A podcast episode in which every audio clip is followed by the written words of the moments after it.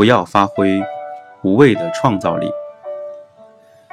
当一个人决定丢掉某样东西时，就会激发出惊人的创造力。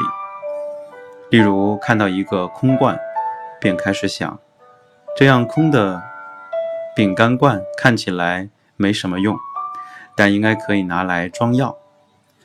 看到一个用旧的托特包，正想明天拿去丢的时候，又突然想到这个包包可以拿来装纸袋。发现一个好久没用、设计得十分精美的香水瓶，正打算丢掉，却又灵机一动，告诉自己：等我有空时，我要去买个电线，将这个瓶子做成漂亮灯具。我相信，这盏灯永远不会完成。事实上，这个时候激发出的创意，纯粹是人们想要逃避丢东西这件事情硬挤出来的借口。